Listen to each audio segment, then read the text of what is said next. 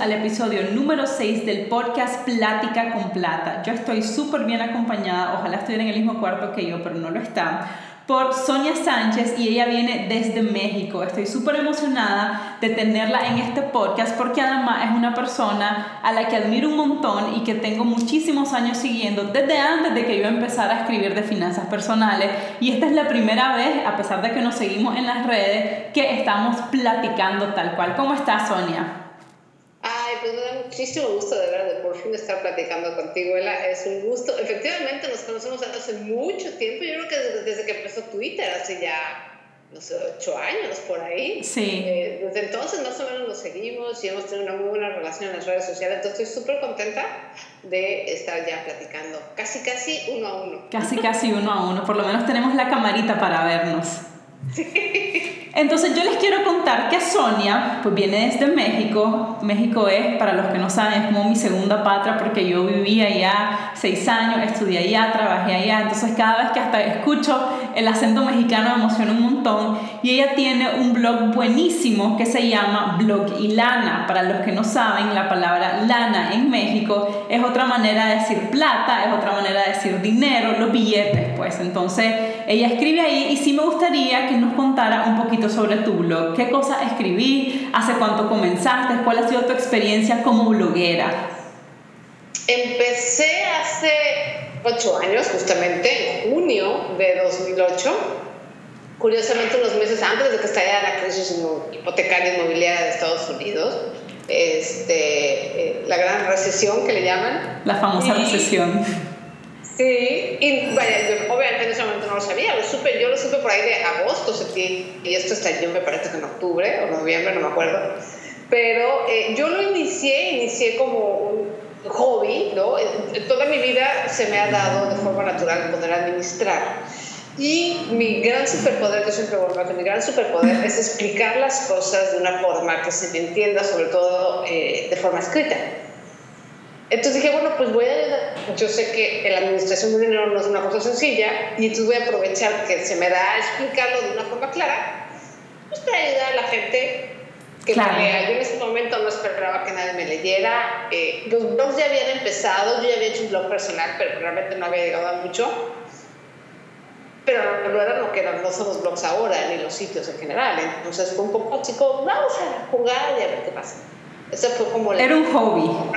Era un hobby totalmente. Yo tenía un negocio de invitaciones de boda, de caligrafía a mano, eso, a eso era lo que me dedicaba, de eso vivía yo. Pero siempre me ha gustado escribir, yo estudié comunicación. Entonces siempre me ha gustado escribir, siempre me ha gustado hablar. Y entonces el escribir, eh, los primeros cuatro años de Blovilana escribía diario, escribía un post. ¡Wow! Cinco días a la semana. Increíble. Yo no lo he logrado. Yo cuatro años y medio sigo escribiendo dos veces por semana y me parece un montón.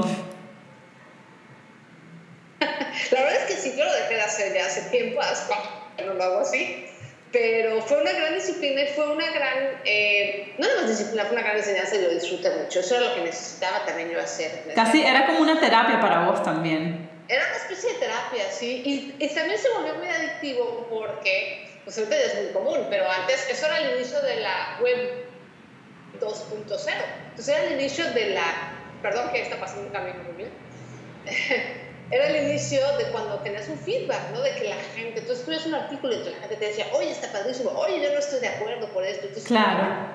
Y yo, era la época que tenía yo, llegaba a tener 100, 150 comentarios, una época maravillosa. Era, era un trabajo completo tener que responderle a todas esas personas también. Totalmente, totalmente. Pero entonces no existían las redes sociales y entonces todo tu tiempo y toda tu energía en el blog y en la red pues era nada más en tu sitio. Entonces, y también por eso escribía yo diario, porque era la manera de arrancar mejor en Google. Eh, en fin, era como otra dinámica muy diferente. Pero básicamente lo que les quiero platicar, y una cosa muy importante, no nada más hacer esto como hobby, sino para mí Blogilana era una forma de decirle al mundo, por lo menos al mundo hispano, que las finanzas no tienen que ser aburridas. Básicamente esa era un poco mi misión. O sea, que manejar el dinero no tiene que ser algo pesado, no tiene que ser algo ininteligible, no tiene que ser algo aburrido. Así y esa sigue siendo mi misión en estos, todos estos años. y no tiene uno por qué sentir que lo están ahorcando, ¿no? Porque a veces a mí también me pasa que cuando doy las conferencias y digo la palabra presupuesto, les veo las caras a las personas así como de sufrimiento, me estás ahorcando, no voy a poder gastar. Creo que lo más importante tiene que ser comenzar por un cambio de mentalidad. Totalmente. Yo siempre digo que presupuesto y ahorro son muy malas palabras. La gente frunce el ceño y se pone incómoda y se ajusta la corbata cuando escucha esas palabras. De acuerdo. Y la razón les voy a contar por la que invité a Sonia, además de que es una súper experta en el tema, es porque ella ha escrito una serie de artículos bien interesantes sobre el famoso Black Friday que está a la vuelta de la esquina. Tal vez estás ahorita escuchando eso y decís, no, pero si faltan tres semanas todavía para el Black Friday. Pero resulta que cuando ya lo tenés encima, normalmente decís, ya es muy tarde, ya no seguí los consejos, que me voy a gastar. Entonces, para que no digan eso y que no hayan excusas de gastos y, que, y, y, para que sepamos que sí se pueden prevenir, yo le pedí a ella que nos diera sus mejores tips, ¿no? ¿Cómo podemos hacer, empezar por saber, ¿vale la pena o no vale la pena comprar en el Black Friday? Y el Black Friday funciona en México igualito que funciona aquí, así que no hay ningún problema con eso. Eh, ¿Cuáles son las promociones que sí valen la pena? ¿Cómo podemos identificarla? ¿Qué onda con los famosos meses sin intereses, las compras con la tarjeta de crédito, etcétera? Entonces, ¿qué nos puedes compartir, Sonia? Bueno, lo primero es que tenemos que recordar, aunque el dinero es números y todo racional, hay una cosa súper importante que todos tenemos que acordarnos. El dinero, cómo usamos el dinero, está muy relacionado mucho más con nuestras emociones que con nuestro raciocinio. Entonces, cuando al ser humano, y esto está estudiado, eh, se han hecho estudios al respecto, escucha la palabra descuento, oferta, se automáticamente se prende en nuestro cerebro y también en la parte del corazón eh, esta idea de, de, emoción, de excitement, ¿no? O sea, tengo que aprovechar, wow, nos sentimos ganadores y poderosos cuando compramos algo más barato de lo que costaba. Así es. Pero tenemos que estar consciente que esto es un condicionamiento, o sea, es, un, es una programación, digamos, que tenemos todos los seres humanos. Entonces, me gustaría empezar por ahí ¿no? Saber que eso es una cosa, es un chip que todos traemos. Es normal, no nada más vos lo sentís, todos lo sienten. Es normal, pero es importante estar consciente, porque si no estamos conscientes es mucho más fácil que caigamos en las trampas que muchas veces las tiendas y eh, los, a veces las promociones de los bancos y todo nos hacen caer. Entonces, si tú ya estás consciente de que tienes una programación para ser seducido por los descuentos, es mucho más difícil que caigas en ellos. Por eso es como que... Vas más atento. Exacto, está uno mucho más atento. Para que realmente un descuento o una oferta te convenga, tienes que realmente necesitar el objeto.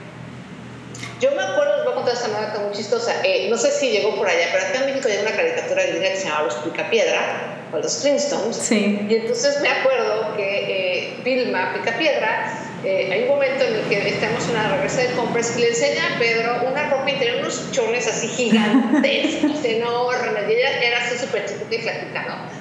Y entonces Pedro Picapiedra así de, ¿y eso? Y ya estaba, estaba en oferta. O sea, no lo voy a usar. No lo voy a usar, no le sirve, pero estaba feliz con sus chones gigantescos porque estaban en oferta. Y para los que no entienden la palabra chones, es un calzón, es la ropa interior de las mujeres. creo que en, otras partes son bragas, no sé, pero la ropa interior de las mujeres, bueno, creo que de los hombres también.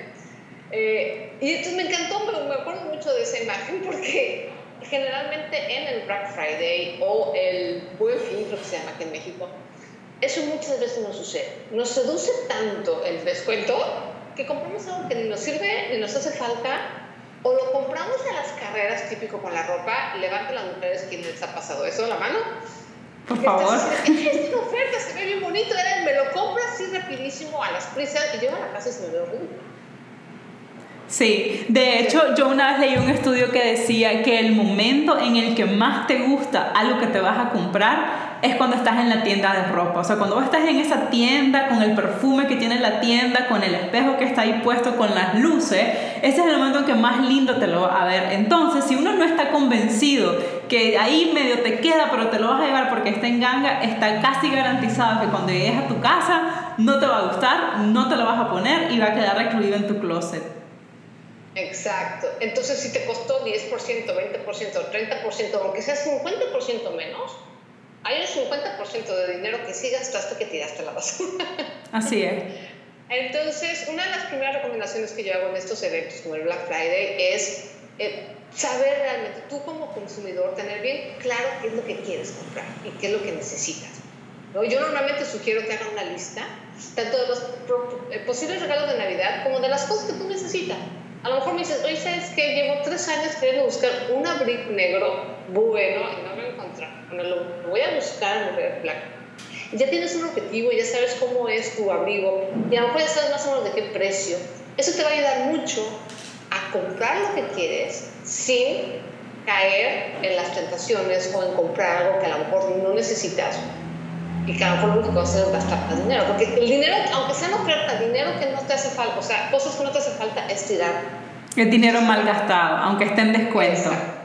Entonces, haz una lista. Esa es la primera, la primera es hacer una lista de las cosas que necesitas, hacer una lista de los regalos. Eso también es un consejo que sirve muchísimo para Navidad. Eh, porque a mí me pasó incontables veces cuando era joven, no tenía ni idea de qué regalarle a mi familia. Entonces, claro, vas con el dinero y vas a ver qué te encuentras en la tienda y claro que se te pegan mil chivas que luego igual, o bueno, mil cosas, así le decimos chivas acá también, eh, que a lo mejor ni era lo adecuado, eh, no sabes a quién regalarle o no le, gustó a la persona, es un desastre. Entonces, si tú ya tienes una lista, es mucho más fácil que te apegues y hagas compras inteligentes. Ok, entonces paso número uno, nada de irse así a ver qué es lo que encuentro, sino que me voy a ir con una lista en mano para ver lo que necesito comprar. Exacto. E incluso lo que quieres, a lo mejor hay algo que no necesitas pero tienes ganas. Ok, okay está bien, muy bien, se vale, pero sea algo específico. O sea, manejan, mis sugerencias manejan el Black Friday como si fuera un propósito. Van a ir de cacería de los objetos preciados, necesitados y que ustedes realmente desean y los van a conseguir en el mejor precio, eh, precio posible. Ok. Entonces, lo ves así, en lugar de ir de shopping o de window shopping o de a ver qué se me pega, la experiencia y el gasto es completamente diferente. Ok. ¿Qué pasa con los pagos? Lo importante de estos temas es que aprendamos a distinguir lo que es una oferta de un descuento.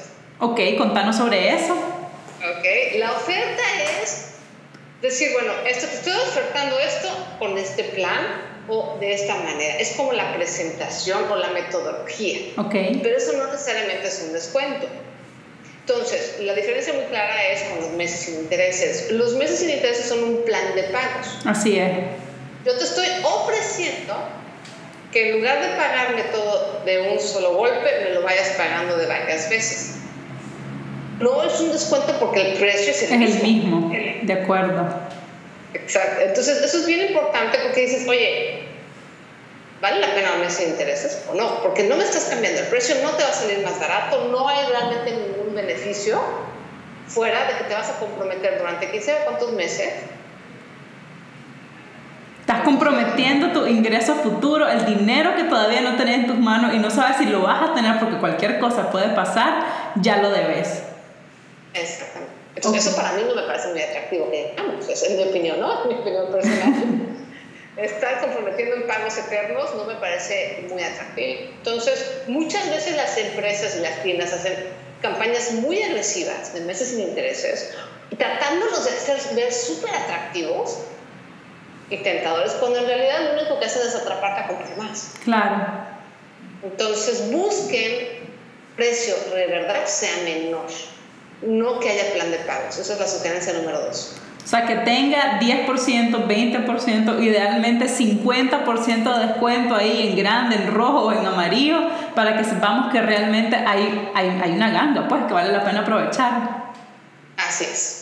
Ok, mira, yo no sé si allá ha pasado, pero aquí, aquí en Nicaragua específicamente sí ha pasado y lo he visto yo con mis ojitos y me ha dado la tarea de que antes de que sea, aquí ya ni siquiera es un Black Friday, aquí le llaman un Black Weekend, ¿no? Como el buen fin allá. Entonces... le cambian el nombre. Le cambian el nombre, exacto, y ahora dura más tiempo, ya no es nada más un día. Pero yo me daba la tarea los últimos dos años de ir antes a tres, cuatro comercios a ver los precios, ¿no? Los precios de los zapatos, de la ropa, de los muebles, y están a X precio. Y luego cuando llega el famoso, el famoso descuento, ¿verdad? El Black Friday, he visto en varios comercios que lo que ellos hacen es que suben el precio y después le ponen un sticker del 30% o del 50% y yo con foto y, con número en mano digo, me está dando exactamente el mismo precio, pero casi nunca se da, casi nadie se da la tarea de hacer esas averiguaciones. ¿Eso pasa también allá? Muchísimo, muchísimo. De hecho, aquí la verdad, personalmente pienso que es un insulto eh, el intento de Black Friday, porque en el único lugar donde el Black Friday de verdad hay descuentos es en Estados Unidos. Estoy de acuerdo. En ninguna parte. Aquí en Latinoamérica, la verdad, la gente es muy aprovechada. O sea, es así de, ay, sí, voy a poner, te, te ponen el 15% de descuento como si fuera una cosa gigante. fabulosa. Oye, en Estados Unidos llegan a haber descuentos hasta del 60%. De acuerdo. eso es realmente algo que vale Punto número, punto número dos, muchos hacen esa trampa. Aquí también, de hecho, yo los primeros dos años hice lo mismo que tú. Cuando recién salió el, Buen Fin, que hizo toda una larga acá en México, me hice igual a la tarea de ver ciertas cosas en ciertos comercios. Había lugares en los que no, pero sí hubo muchos lugares en los que sí, simplemente el precio era 10 pesos y entonces pues se etiquetó como de, no sé, 12 pesos, descuento 10 pesos. Claro. O sea, era el mismo Sí, y es, una, y es una estafa al final. Pues sí, es un engaño. Sí. Y se aprovechan de esto que dije al principio, de que la gente somos profundamente seducidos, y esto es todos los seres humanos, por una oferta o un descuento. Nos seduce profundamente. Entonces, no se vale. Ahorita lo que podemos hacer es aprovechar el Internet. Ya casi todas las tiendas tienen catálogo en Internet. Aquí, aquí, aquí, en Nicaragua todavía estamos un poquito atrasados en eso, pero esperemos que, unos, que en unos años ya vamos a poder también hacerlo. Ok, lo pueden ver incluso en las tiendas gringas. Sí. O sea, a mí lo que me pasa es que aunque una tienda, por ejemplo, no tenga precio en México, me voy a Estados Unidos y veo en qué precios están más o menos las cosas. Entonces puedo hacer un comparativo de cuánto le trepan aquí, aunque aquí los impuestos no cambian, pero sí puedes darte una idea de si realmente están haciendo un descuento o no. Así es. Entonces, hacer una lista y como dices tú, ir a lo mejor un fin de semana antes o dos fines de semana antes. Dices, vamos a poner el ejemplo del abrigo negro. Y hacer como una especie de búsqueda de abrigos negros, a ver en qué precio andan. Y ver si realmente en el Buen Fin o en el. ¿Cómo se llama en Nicaragua? El Black Weekend. El Black Weekend realmente están más baratos. Ok, ¿y qué pasa? Porque yo sé que hay muchos que tienen esta pregunta. ¿Qué pasa con usar la tarjeta de crédito para hacer estas compras? ¿Vale la pena? ¿No vale la pena? Depende. ¿Qué pasa sobre todo cuando hay, ah, porque acá muchos comercios están haciendo descuentos continuamente con la tarjeta de crédito. Entonces, por ejemplo, si vos utilizas X tarjeta, te doy 15% de descuento adicional. Entonces, muchas veces en el Black Weekend lo que están haciendo es adicionar al descuento que el comercio te está dando. Si utilizas esta tarjeta de crédito, entonces te doy 10% más, por ejemplo. Y entonces ahí va la gente a pasar la tarjeta. Claro. Mira, primero que nada es saber entender que la tarjeta de crédito tiene un, un límite de 30 días. O sea, si tú te vas a financiar, si tú vas a usar dinero de la tarjeta para este, usarlo por dinero que no tienes, en lugar de dinero que no tienes, en 30 días lo tienes que pagar. Eso quiere decir que es muy poquito tiempo, o tu siguiente quincena, tu siguiente ingreso, tienes que recuperar ese dinero. Entonces tienes que saber eso. Okay. Si te financias con la tarjeta y dices, ay, no voy pagando con mis siguientes quincenas, tienes que saber que los intereses van a anular cualquier descuento que te, haya hecho, te, haya hecho el comercio. Probablemente. Si te atrasas en un solo pago, ¿de qué te sirvió el descuento si te van a pedir, si te van a cobrar intereses moratorios? A veces, a veces hay tarjetas que nada más por no pagar el mero día ya te cobró. Así es. Aquí la mayoría son así. ¿Sí? Hay un, hay un cargo o sea, no se llama interés, se llama cargo moratorio, que es, ay, se te olvidó, híjole, ahí va, no sé cuánto dinero, nada más por olvidadizo, ¿no? Como castigo. Y si no pagas el total, vamos a suponer que compraste 10 pesos y nada más pagas 8, vas a pagar intereses por los otros 2 pesos que no estás liquidando. Entonces, adiós el descuento. Entonces hay que tener mucho cuidado de usar el, crédito para cualquier cosa, no nada más para estas ofertas, pero particularmente para estas ofertas. Sí, porque nos podemos emocionar, ¿no? Si, ya sabemos que, que, el cerebro nos va a decir que es una ganga y que vale la pena llevárselo y encima te van a dar facilidad de pago y la facilidad de pago con la tarjeta de crédito puede estar tres veces ensartados por la misma compra y no vale la pena. Yo creo que hay que ser bien juiciosos cuando compramos y no irnos de boca. Acá el año pasado, por ejemplo, eh, el tráfico, el día del Black Friday se puso, pero absurdo, absurdo. O sea, un tráfico y el, el, el, el centro comercial acá más grande y más importante eran filas y filas y filas de carros para poder entrar. Y aquí tenemos otro problema. ¿Ustedes tienen aguinaldo también? Ustedes reciben el aguinaldo igual que nosotros y el aguinaldo acá por ley se supone que es los primeros 10 días de diciembre, pero es opcional y muchas empresas lo están dando desde noviembre, desde la segunda, tercera, cuarta semana de noviembre. Entonces, ¿qué sucede? Tenemos un pago adicional, ¿verdad? Un mes adicional de pago pero también tenemos un gasto, o o una posibilidad de gastar ese dinero con ese famoso buen fino, Black Friday o Black Weekend, y muchas veces terminamos dejando el dinero ahí, dinero que podríamos estar utilizando para cosas mucho más importantes y en cosas que, que realmente no valían la pena porque o no estaban en descuento o el precio no era el mejor o lo, lo sacaste con la tarjeta y de todas maneras pagaste la tarjeta y te quedaste sin plata. Así es. Hay que tener muchísimo cuidado con ese dinero. El aguinaldo es todo un tema aparte, si luego hacemos toda, otro especial para el aguinaldo, pero ahí les va esta fórmula para toda la gente que recibe el aguinaldo que no hacen un poco a propósito, las empresas y los gobiernos lo hacen para incentivar el consumo. Así es. Porque la economía en general ahorita actualmente está basada en consumir, consumir, consumir en crecimiento, ¿no?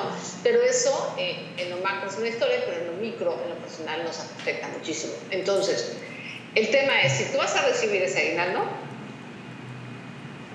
dividan en tres formas. Aquí va una fórmula rápida. Ok. Recibes 10 pesos de aguinaldo, vas a guardar una tercera parte, lo vas a usar para pagar deudas. La otra tercera parte lo vas a usar para ahorrar. Me gusta, y muy la importante. y la otra tercera parte lo vas a usar para gastártelo en las festividades. Puede ser desde el pavo, las vacaciones de diciembre o las compras del Black Friday. Pero nada más la tercera parte. No el 50, ni el 60, ni el 100%.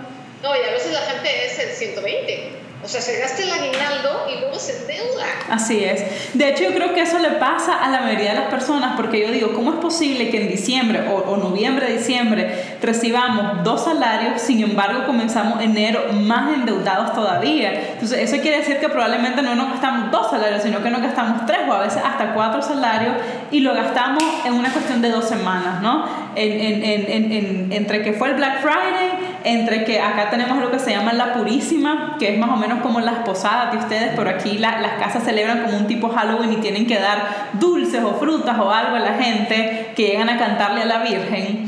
Y la Navidad, por supuesto, ¿no? Y acá además tenemos una, una, yo le llamo una leyenda urbana, y es que la leyenda urbana es que aquí por tradición se supone que tenés que estrenar ropa el 24, el 25, el 31 y el primero. Y si tenés una familia de cinco personas y cada una de esas personas tiene que estrenar, pues te imaginarás que se hace un gasto gigante. Entonces, recomendación de mi parte, por favor, cero estrenos, no es necesario, pueden ponerse algo de su closet que ya tienen ahí. O pueden estrenar una prenda. Claro. ¿no? O sea, no tienes que estrenar de pies a cabeza, puedes estrenar una prenda. Eso por ejemplo sí lo hacíamos en México, sí me, me gustaba siempre en Año Nuevo, como tradición, estrenar una cosa, ¿no? Pero era una cosa, era un suéter el zapato, algo, pero estrenar toda tu ropa y toda la familia es una Y cuatro días. Una cosa, muy importante para la gente que nos está escuchando, seguramente van a haber más de dos personas que van a decir, estas dos mujeres están locas, no quieren que disfrutemos, eso nos vamos a pasar mal, para eso trabajo, este, en diciembre es una época bonita de bienestar y de alegría. Y de compartir, y de compartir y de gastar compartiendo. Y de disfrutar. Ok, no queremos que se la pasen mal. De hecho, hay un gran malentendido y lo tenemos al revés. Hace poquito hice una frase que eso tuvo mucho éxito y, y es que es muy cierto nos cuesta trabajo ahorrar, pero es mucho más difícil ser deudor. O sea, en el momento en que tú tienes deudas, que tú tienes angustias económicas, que no te alcanza el dinero, eso es mucho más difícil, es pasarla mucho más mal que hacer lo que estamos recomendando ahorita en el podcast. ¿Tampoco no? Completamente de acuerdo. Entonces sí, a veces como que administrarse y calcular y no dejarte ir de boca cuesta trabajo al principio, pero es mucho más agradable y eso te va a llevar a vivir la vida mucho más tranquilo y lo vas a disfrutar más que el estar endeudado y comprar como si no hubiera un mañana y, no hacer compras inteligentes te va a llevar a un, a un mayor malestar. Sí. Quería hacer esa aclaración porque hay mucha gente que dice, no, no al fin de año es para... Sí, no, y, y, luego, y luego hasta lo tachan a uno de aburrido y de que no disfruta la vida. A mí una vez me dijeron, solamente te voy a hacer un paréntesis, a mí una vez me dijeron en una conferencia el año pasado con un grupo de jóvenes, habían como 500 jóvenes y uno de ellos levantó la mano, yo estaba hablando del presupuesto y el control de gasto y me dijo que si, que si yo realmente hacía todo eso, entonces yo le decía que sí, que yo todos los días revisaba, apuntaba, iba comparando. Entonces me preguntó que si mi vida no era un poco robótica, porque yo le sonaba como a un robot y yo me quedé así como, pues me, me, quedé callada porque realmente en el momento no se me ocurrió nada que decir, es decir, tenía un montón de sentimientos y de pensamientos, pero lo vi tan preocupado y realmente yo sé que para muchas personas es así, ¿no? El tener que anotar cada uno de tus gastos, pero al final también es un hábito y que después no lo sentís y cuando ves, cuando tenés la satisfacción de decir puedo vivir con el dinero que tengo, puedo ahorrar, no tengo deudas, te das cuenta que los cinco minutos, porque además no te toma un montón de tiempo, que los cinco minutos que vos le dedicás a llevar ese control, a presupuestarte y todo lo demás día a día, no son nada en comparación con la satisfacción de la vida que podés tener. Y la molestia de esos cinco minutos no son nada comparado con el dolor de cabeza y de cuello espantoso y de ciática y de todo. Y insomnio. No tener dinero, insomnio, no tener dinero que no te alcance, tener a los cobradores encima, sentir que no puedes salir de vacaciones, que no puedes hacer nada, que a tus hijos no les puedes dar lo que tú quieres. Eso es espantoso. Y generalmente si tenemos ingreso nuestras necesidades básicas cubiertas, la razón por la que no nos alcanza es por mal manejo, no por malos ingresos. Así es. Entonces, el manejar el dinero bien te va a traer... Mira, hay mucha gente que dice, es que yo me merezco esa bolsa, me merezco gastar como gasto porque me lo merezco. Y yo le, yo le pregunto a la gente, ¿y te mereces estar endeudado? ¿Te mereces estar angustiado? ¿Te mereces que no te alcance? Así es.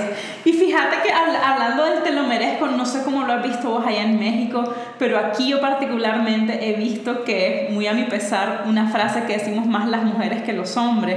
O sea, yo, sobre todo en, mujeres de, de 30 y pico, de 40 y pico de años y que trabajan, su posición es, yo me mato trabajando, paso tantas horas, me levanto temprano, me esto, ¿no? Y toda la sátira de cosas que hacen entonces me merezco esta bolsa nueva, me merezco este viaje, me merezco. Entonces para mí la pregunta es, ¿pero qué es lo que realmente te mereces? O sea, esa camisa nueva o saber que andas unos zapatos nuevos o que te fuiste de viaje.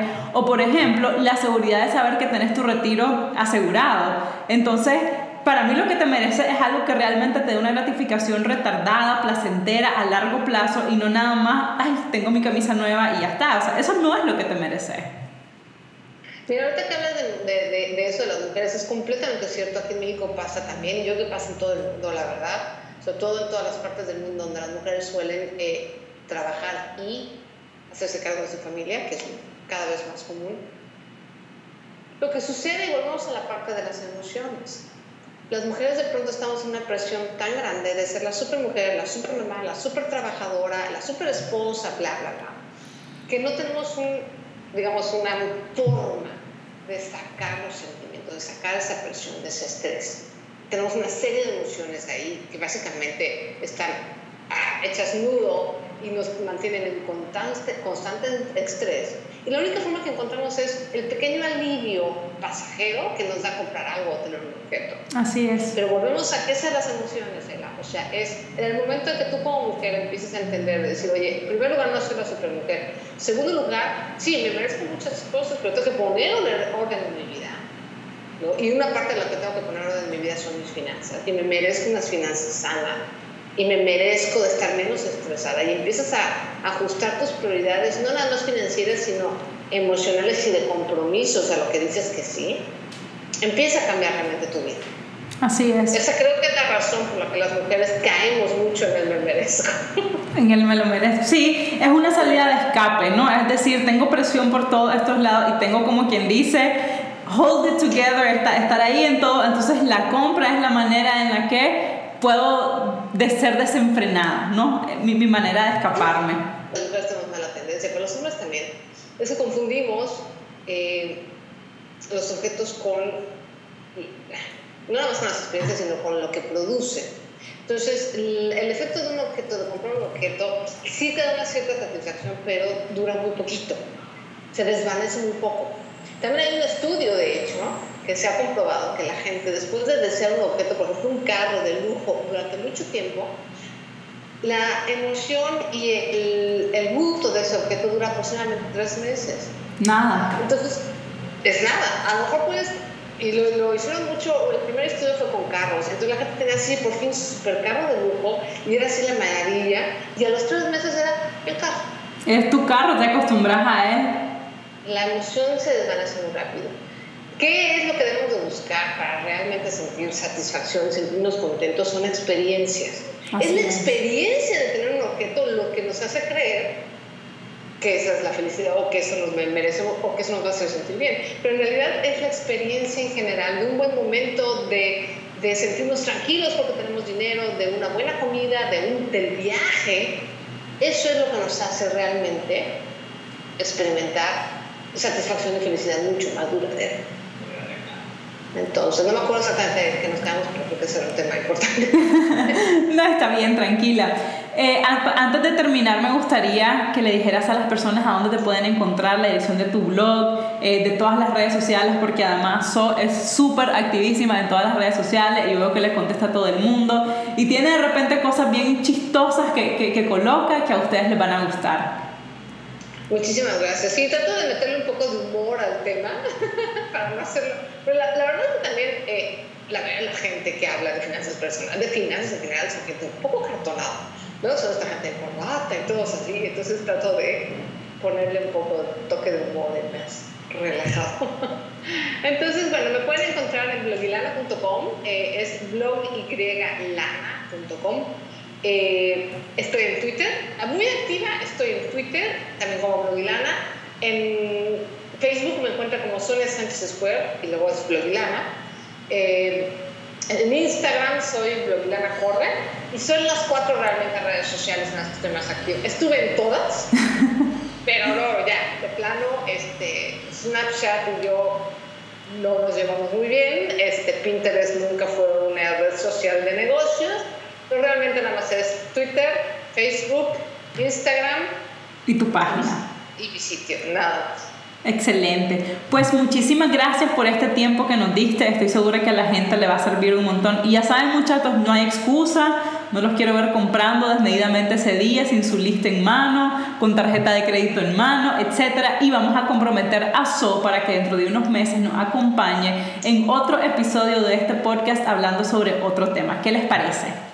Yo encantadísima de la vida, me encanta. Yo tengo un podcast, entonces a mí me pones a hablar y yo soy la más feliz del mundo, así que cuando quiera. Excelente, muchísimas gracias, So, nos vemos. Muchas gracias a todos.